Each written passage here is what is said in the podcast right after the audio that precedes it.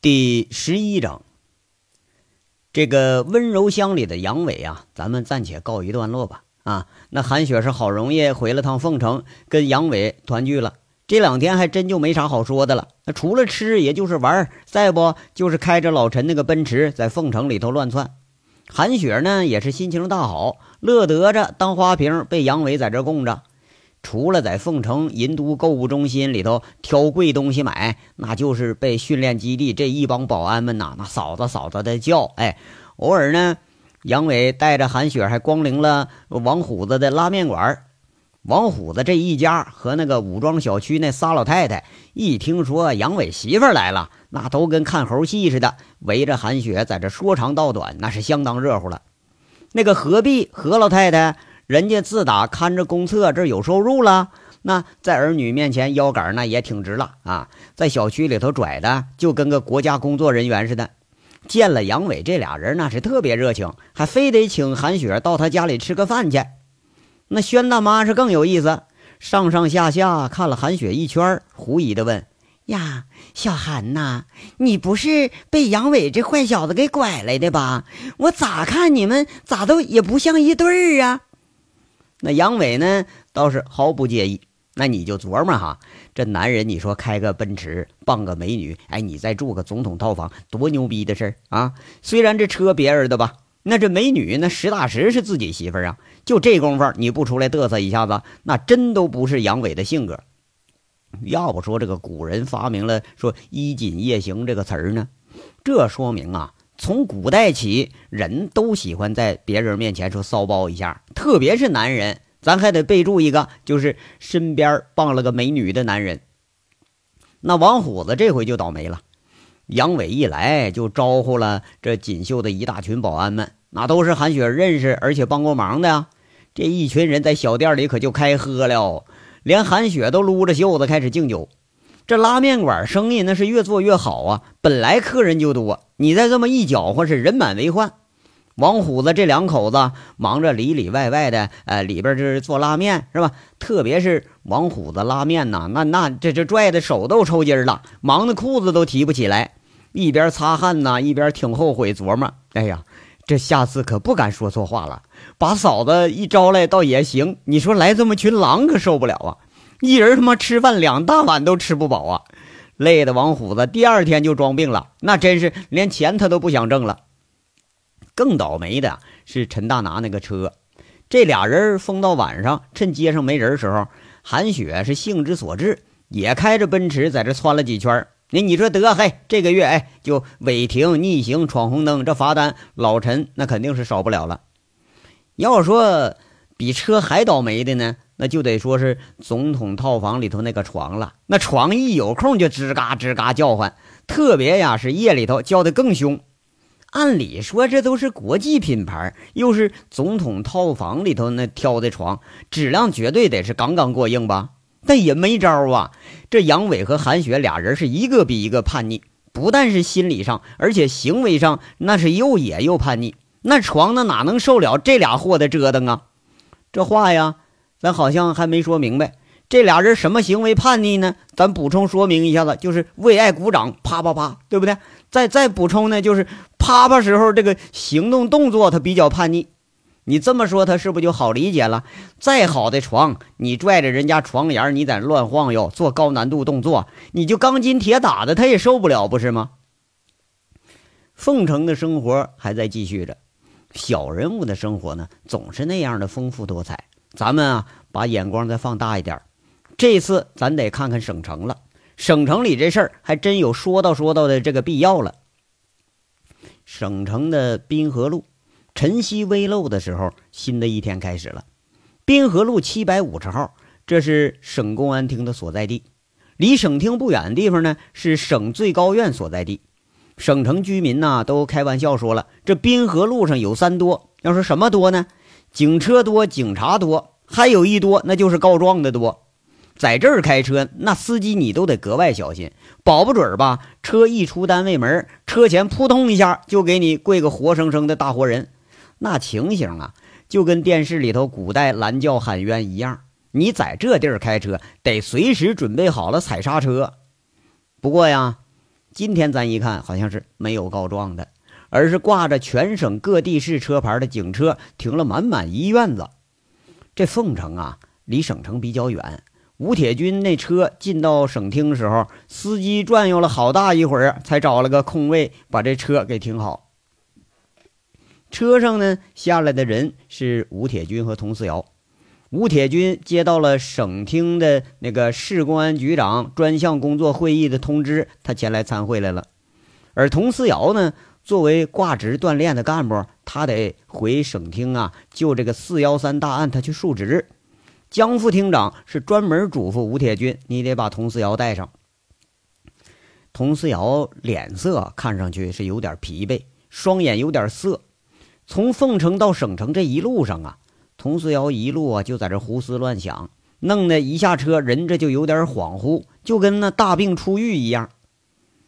前一天，杨伟带着韩雪开着奔驰车，这一路上牛逼哄哄的上公安局去了，跟那个吴铁军办公室里头还坐会儿。说是要回顺王村看看，说来道别来了。吴铁军呐嘱咐了几句，这真有点不是冤家不碰头的味道啊。俩人手拉手刚走出大楼，哎，正好就和佟思瑶打了个照面。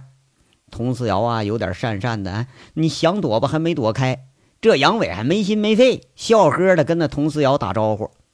佟思瑶强压着心里莫名其妙的感觉，淡淡的应了一声，完了也没做啥表示，转身就上楼了，整的这杨伟还憋闷好半天。杨伟还没反应过来呢，就感觉是胳膊一疼，回头却看见韩雪在那撅着嘴，瞪着眼，恨恨的说着：“花和尚，人都走了，你还看着发愣呢？你也不看看你什么德行，还想着泡人家警花，没看人理都不理你啊！”那不不理我不理我还不能看看呢啊！你你再掐我，我真跟你急啊！杨伟啊，这说话没好气了。眼看韩雪不高兴了，志气百出的杨伟话锋一转，又说了：“那警花怎么的？哎，我上看下看，我看半天，他也没你好看。哎，没没还没你白，脱了上床肯定没你野。哎呦，你这是要死啊你呀！”韩雪一下子给逗乐了，俩人打打闹闹出了公安局。看门那老头啊，那看的是直眨巴眼睛啊！啊，这开奔驰搂美女，在公安局门口你晃悠，就这架势，咱自己还头回见着有这样的。杨伟和韩雪这俩人打打闹闹出了大门，这个情景呢，全都落在三楼佟思瑶的眼里了。佟思瑶上了楼啊，根本他哪儿都没去，一直就傻愣愣的在那个楼窗上看着俩人幸福的样子。韩雪她像个小女孩一样，头啊靠着杨伟，生怕杨伟丢了似的，两只手紧紧的握着杨伟的胳膊，就出了公安局大门了。佟思瑶一下子感觉自己这心仿佛是被刺痛了一下，幻觉啊，仿佛是来了个幻觉。那个依偎着杨伟的人，他是自己啊。从凤城到省城这一路上，佟思瑶有点黯然。细细一盘点，自己在凤城这几个月时间，留下印象最深的就是这个相处时间最短的杨伟了。那个一脸坏笑、一身痞气的形象，在脑海里头一直是挥之不去。越想啊，越压抑着，完了越压抑吧，还越清晰。从武装胡同里头开始，那个始终带着坏笑，一会儿正派，一会儿邪气，一会儿出口成脏，一会儿豪情万丈的男人。一直占据着他心灵的空间，特别是大狼山的那天，那个人呐，一把把他推到了树后，而用自己的后背挡住了射来的子弹。那个倒在血泊中的男人，那个躺在自己怀里头一身血污的男人，在他这心里啊，仿佛都已经镌刻下了一个永久的影子，成为他一生中最心动的一个男人。不过，那个男人呢？现在却是揽着一个女人，更遗憾的是，那个女人不是自己，也许呀，永远都不会是自己。有时候，佟思瑶就傻傻的想啊，哪天如果是我倒下了，杨伟或许会抱着我流泪，或许呀，会一路抱着我回凤城，往我身上放上一束美丽的百合花，静静的，一脸肃穆的送我走，那种血色的浪漫。哪怕此生只有那一刻，咱也知足了。可是，为什么偏偏是他呢？为什么还要让我如此的受煎熬呢？莫非这就是缘分吗？让我在茫茫的人海中与他相遇相识。莫非我们注定就是有缘无分吗？那份刚刚萌芽的情愫，刚刚一露头就枯萎了。不知道什么时候啊，童思瑶就觉着手上一凉，一看呢，却是一颗大滴的眼泪从脸上一直滑到了手上。佟思瑶赶忙打开了车窗啊，让疾驶的车窗里吹来的冷风，哎，这么一吹，了无痕迹的吹干了依然润滑着的眼眶。一到省厅，吴铁军和佟思瑶这就各奔东西了。吴铁军上了三楼，这里头召开的是全省地市公安局长的专项工作会议，内容呢，连吴铁军来的时候他也不知道。公安系统的这个保密性那是众所周知的，有时候啊，大的行动直到最后一刻才通知执行。哎，你看样啊，这又是有什么动作了？那果不其然呢，一进会议室。清一色的警监的监章，围着一张圆桌，容纳五十人的会议室，却只坐了寥寥十几个人。哎，就感觉有点紧张的意思。这些人呐，多数吴铁军都有过一面之缘，都是全省各地市的这个公安局长。坐在主席台上主持的，赫然是公安厅厅长许凤山。这是三个月以前呢，刚从外省调任过来的。吴铁军这是第二次见到本人。据说呢，此人在邻省对禁毒和打黑方面那都是颇有建树。不过呀，看上去更像一位儒雅的学者，而不像一位指挥警察冲锋的高级警务人员。这会议上呢，吴铁军觉着有点不寻常。一般的这个会议主持啊，一正两副是都在。今天那个江副厅长他可没露面。江副厅长主管全省的禁毒和刑侦工作。如果说这人不露面，没准就是有什么大事了。而且一看这全场的气氛，多少就有点紧张的感觉。会议内容呢，它非常简单，学习省厅的一份文件精神，名字叫做《关于在全省范围内开展打黑除恶专项斗争的通知》。寥寥两页纸儿啊，那鲜红的公安厅大印，简练的文字从温文尔雅的许厅长嘴里说了出来。口气并不是斩钉截铁，但是在座的老跟公安们那可都知道厉害。这打黑除恶是年年叫嚣，那不是什么新鲜词儿，是不是？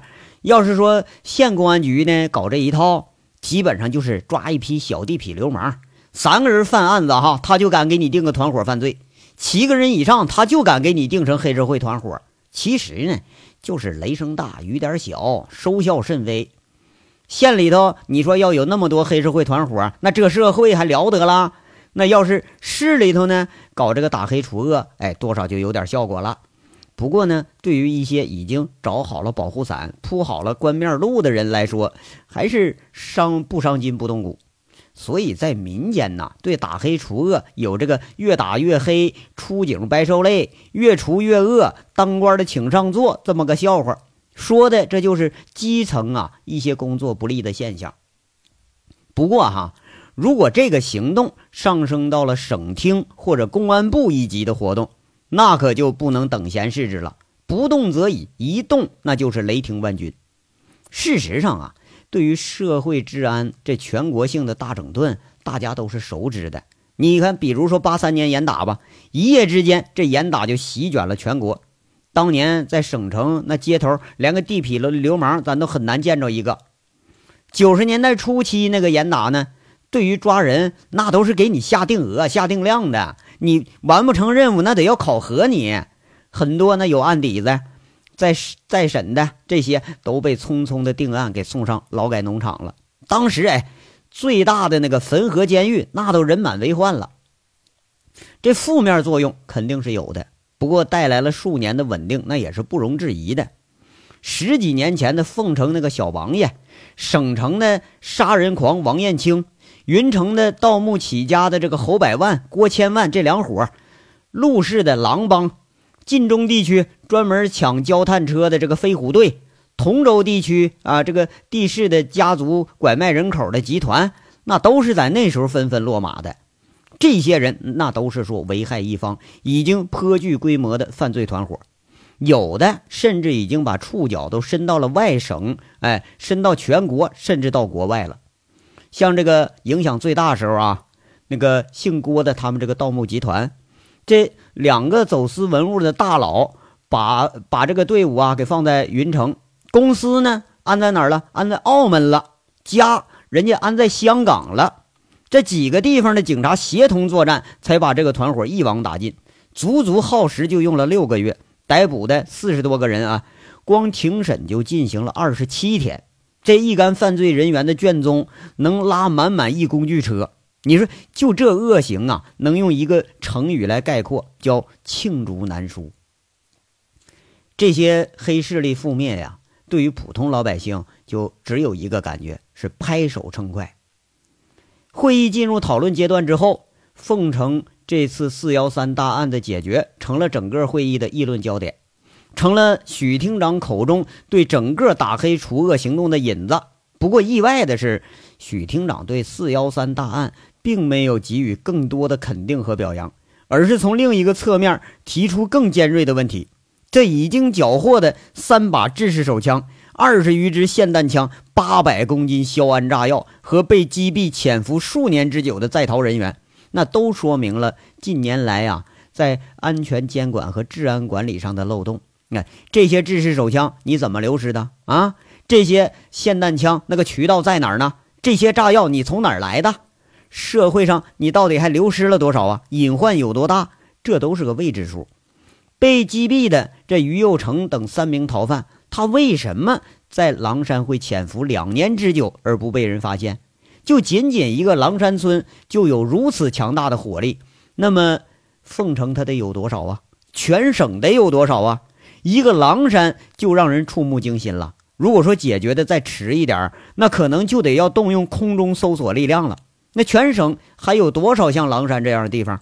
那还有多少像狼家兄弟这样的团伙？许厅长在谈到全省打黑局势的时候说：“呀，据省厅目前掌握的情况，在全省涉黑的团伙性犯罪又已经有所抬头了。像省城啊，现在周围有着一丁二尾曹三胖、四毛拐五六和尚的说法，这说的呀，就是省周边一带的几伙黑势力团伙啊。这伙人呢，是聚众滋事。”暴力收债、涉赌放胡，完了私设行堂，这都已经侦查确实了。在云城文物走私重灾区，现在一座山上啊，那都不下上百个盗洞，一个村里头男女老少全都是文物贩子，文物流失的那到海外的，一年都得是好几百件。在凤城那个小黑煤窑子、小黑矿，已经滋生成了一股股的黑恶势力。这里头已经成为枪支、炸药以及其他火供品的重灾区了。每年就这地方涉枪涉爆的案件占全省三分之一，严重干扰着正常生活、经济建设的秩序。这次咱狼山的事儿仅仅就是冰山一角，在陆氏流传着“三十六行是赌博为王”的说法，一些地区的赌博甚至都趋于公开化了，甚至啊。有些政府部门的腐败人员也参与赌博，在晋中地带呢，非法采矿、矿霸滋生的这个群体性事件因时有发生，甚至于啊，这个严重的干扰到了我省的电煤、冶金用煤的正常供应。这些犯罪团伙，那是一颗颗长在社会躯体上的毒瘤，重症得需要下猛药。省委、省政府指示。这次一定要下大决心，把这一颗颗社会的毒瘤给它剜掉，还世道一个青天白日、朗朗乾坤，给全省人民一个满意的交代。你们的任务就是配合省厅打黑除恶专项斗争的开展，干净、全面、彻底的把这群犯罪分子一网打尽。许厅长在十几个局长并不十分热烈的掌声中结束了讲话。每一次啊，大的行动和部署都是这样开端的。所谓呢，大音若息，大象无形。每一次不动声色的部署，一经面试，那就是雷霆万钧。在座的十几位，那都是资深的警务人员，从这口气中做了一个直观的判断：全省的打黑狂澜，他要来了。吴铁军对此啊，他并没有十分惊讶。不管是从军还是从警，自己这一生都在和穷凶极恶的人打交道。那转业回到地方的时候，有若干个单位可供选择。当时呢，如果自己愿意，完全可以选择一条更安全、更平稳的仕途，比如到市一级单位去当个处长去，比如到一个不错的县城当个县太爷，比如呢到一个清水衙门研究研究党史、军史，这都可以。但他还是毫不犹豫地选择了当警察这个职业。一个不为外人道的原因就是啊，他喜欢和危险打交道。总觉着穿着警服，那就像是自己军人生涯的延续一样。他更喜欢和穷凶极恶的违法犯罪人员打交道。每一次把这些人绳之以法，都会有一种征服的快感。有血性的军人呐，都喜欢这种征服的快感。这一点和警察的心理那是相通的。在这些局长里头啊，吴铁军是从警时间最短的。但是要真比较起来，与在座的局长啊，那是毫不逊色。毕竟人家是和恐怖分子打过交道的人。这两年，他也一直在研究着犯罪和遏制犯罪。在他认为啊，与十年前的简单犯罪相比呢，现在的犯罪更趋于高智商化和团体化。而像狼山兄弟这样简单的呃暴力，哎，那反而要排在其次了。往往啊，最难对付的不是这些持枪行恶的歹徒，而是黑金与黑势力结合之后的利益集团。这就是所谓的黑社会。不论咱现在说以赌博呀、以贩卖走私文物啊、以非法占有资源等等哪种形式的存在，都是具备了黑金、暴力、腐败、政治等几种特征，这才是最难对付的。从警几年来，一直在研究说，如果从根本和根源上遏制黑色势力发展，那这是一个不容忽视的现象，就是啥呢？经济的发展与犯罪的发展都是同步的，经济手段、经济能力、经济基础不断进步的同时，犯罪的比例、犯罪的手段、犯罪的范围也在同样不断的升级。一旦呢，这个平衡被打破，或者说犯罪影响到了经济、政治或者正常社会秩序的发展，那么，那这就是一场风暴来临的时候了。无论在哪个社会制度下边，都不会对犯罪进行无限制的姑息和纵容，迟早得是除之而后快。就是咱们那句俗话，那叫不是不报，是时候没到。而今天，时候到了。吴铁军的判断呢，并没有错，错的是这个打黑狂澜，其实早都已经开始了。省城特警训练装备处，这里地处市郊一所空闲的训练场，周遭就是农田，呃，这离市区有十分钟的车程。一栋简单的三层小楼和一个偌大的训练场上空空荡荡的，不过门前那荷枪实弹的执勤人员，昭示着这里的与众不同。这里也确实就与众不同，在小楼的四角装备着四台大功率的信号干扰器，你只要一进大门，任何电子信号都被屏蔽。唯一一种与外界的联络方式呢，那就是处长办公室的一部专线电话。而这部电话啊，你每打一个电话都得要录音。在全省地市公安局长专项工作会议开展开展的时候。这里也秘密进行着一项会议，议题相同，不过呢，呃，那里头是战略上的，咱这里头是具体战术上的。会议室里头啊，乍看上去很不和谐。先是主持会议的呢，这是江副厅长，他身着一身便衣，在一群警服中间显得就有点突兀。江副厅长啊，原名叫江汝成，取自玉汝于成。这个意思啊，不过呢，呃，这个在副厅长上待了八年还没有大成，一干刑警习惯的就称为他江厅，甚至有人以为啊，他就叫江厅。哎，每次来这儿啊参会，那都是呃轻车简行便衣，而另一个不协调却是坐在首位的佟思瑶，在一群男警察中间呢，显着他就有点鹤有点鹤立鸡群那个感觉了。江厅长的安排啊非常简单，同样的文件下发到大家手里，先是学习，然后讨论，同样的程序。末了呢，又观看了各地实战拍摄回来的这录像和图片资料，从赌场规模啊，呃到幕后流失追回的这文物，还有涉黑集团的案件资料，连凤城狼山也有幸成为这次观摩的重点资料之一。最后一项就是江汝成要安排工作了。每逢这个时候，这个江副厅长的口气啊，都是透出一股命令式的威严。就听他说了：“根据前一段时间大家在各地的侦查情况，省厅目前已经确定了二十三个重点犯罪团伙和涉黑集团。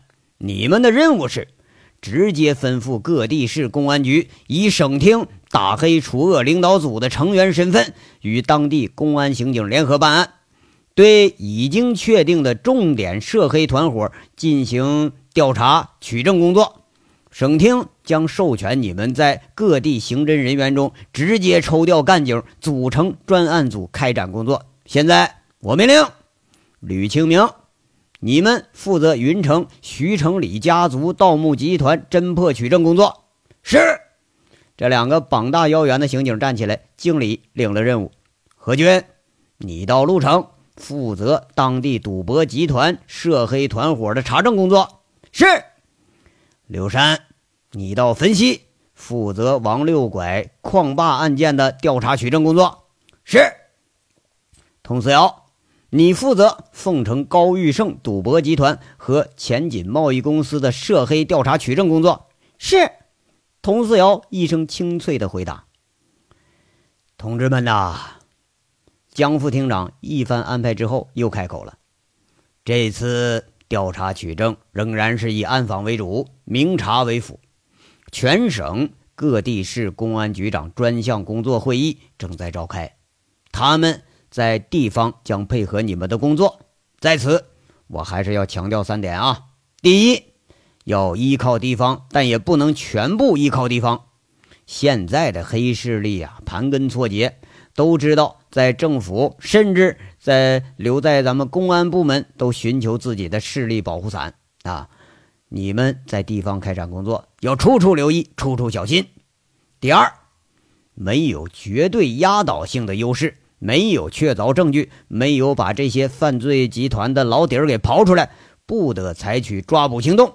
以免把打黑工作做成了一锅夹生饭。如果确实有特殊情况，务必向省厅及时汇报。第三，老生常谈了啊，注意安全。上次凤城四幺三大案收缴出来的武器足够装备一个小分队了，大家不要蔑视我们的对手。现在我们的枪支管理虽然严格，但有心人真正想买到一支枪也并不是什么难事儿。希望大家在精神上引起足够的重视，这和我们平时抓个把犯罪分子他不同。现在是和真正有组织、有纪律，而且有大量金钱、武器和政治关系做后盾的犯罪团伙打交道。我相信，两个月后啊，我希望能参加到你们的是庆功会，而不是追悼会。一干刑警面无表情，听着江汝成这句很操蛋的话，一个个面无表情。其实事实上呢，每次这江副厅长出警的时候都说这句话，在座的刑警都不觉着呀这话有什么不对。而且每次追悼会都是这位江副厅长老泪纵横的为殉职的警察戴上警徽，送完最后一段行程。正襟危坐的佟思瑶。脑子里回想着江副厅长重复了无数遍的话，刚刚的狼山录像资料又让他回忆起那老爷凹上惊险的一幕。如果那天我倒下了，现在估计会上要来个默哀三分钟了。江厅长一定得拿我说事儿了。得，这佟思瑶啊，他走神了。哎，小童，小童！佟思瑶猛地听到有人叫他，他一愣神，反应过来。却发现江副厅长正看着自己呢，忙起身道：“走神了啊，这段时间是有点累了啊，注意休息。散会后到装备处长办公室。现在散会，大家都各自准备去吧。专线电话与联系方式都不变。”江副厅长说一句，起身走出了会议室。这佟思瑶就有点尴尬，好像这是第一次走神默默的，他跟在江副厅长的背后就进了办公室。这摆设简单的处长办公室里头，沙发上静静的坐着一个人。这人见佟四瑶一进门，站起身敬了个礼，向佟四瑶示意：“佟队你好，我们又见面了。”佟四瑶一看就愣住了。这个人一身笔挺的警服，警督肩章，在自己眼里看着那是如此的刺眼。而啊，就自己的了解，这个人无论如何，他也不应该出现在这里；无论如何，也不应该穿着这身警服出现在这里。这心里头他就一惊，回头一看，江副厅长却是一副笑眯眯、很神秘的眼神，他更是一头的雾水，不得而解。这人是谁呢？咱们下章再说。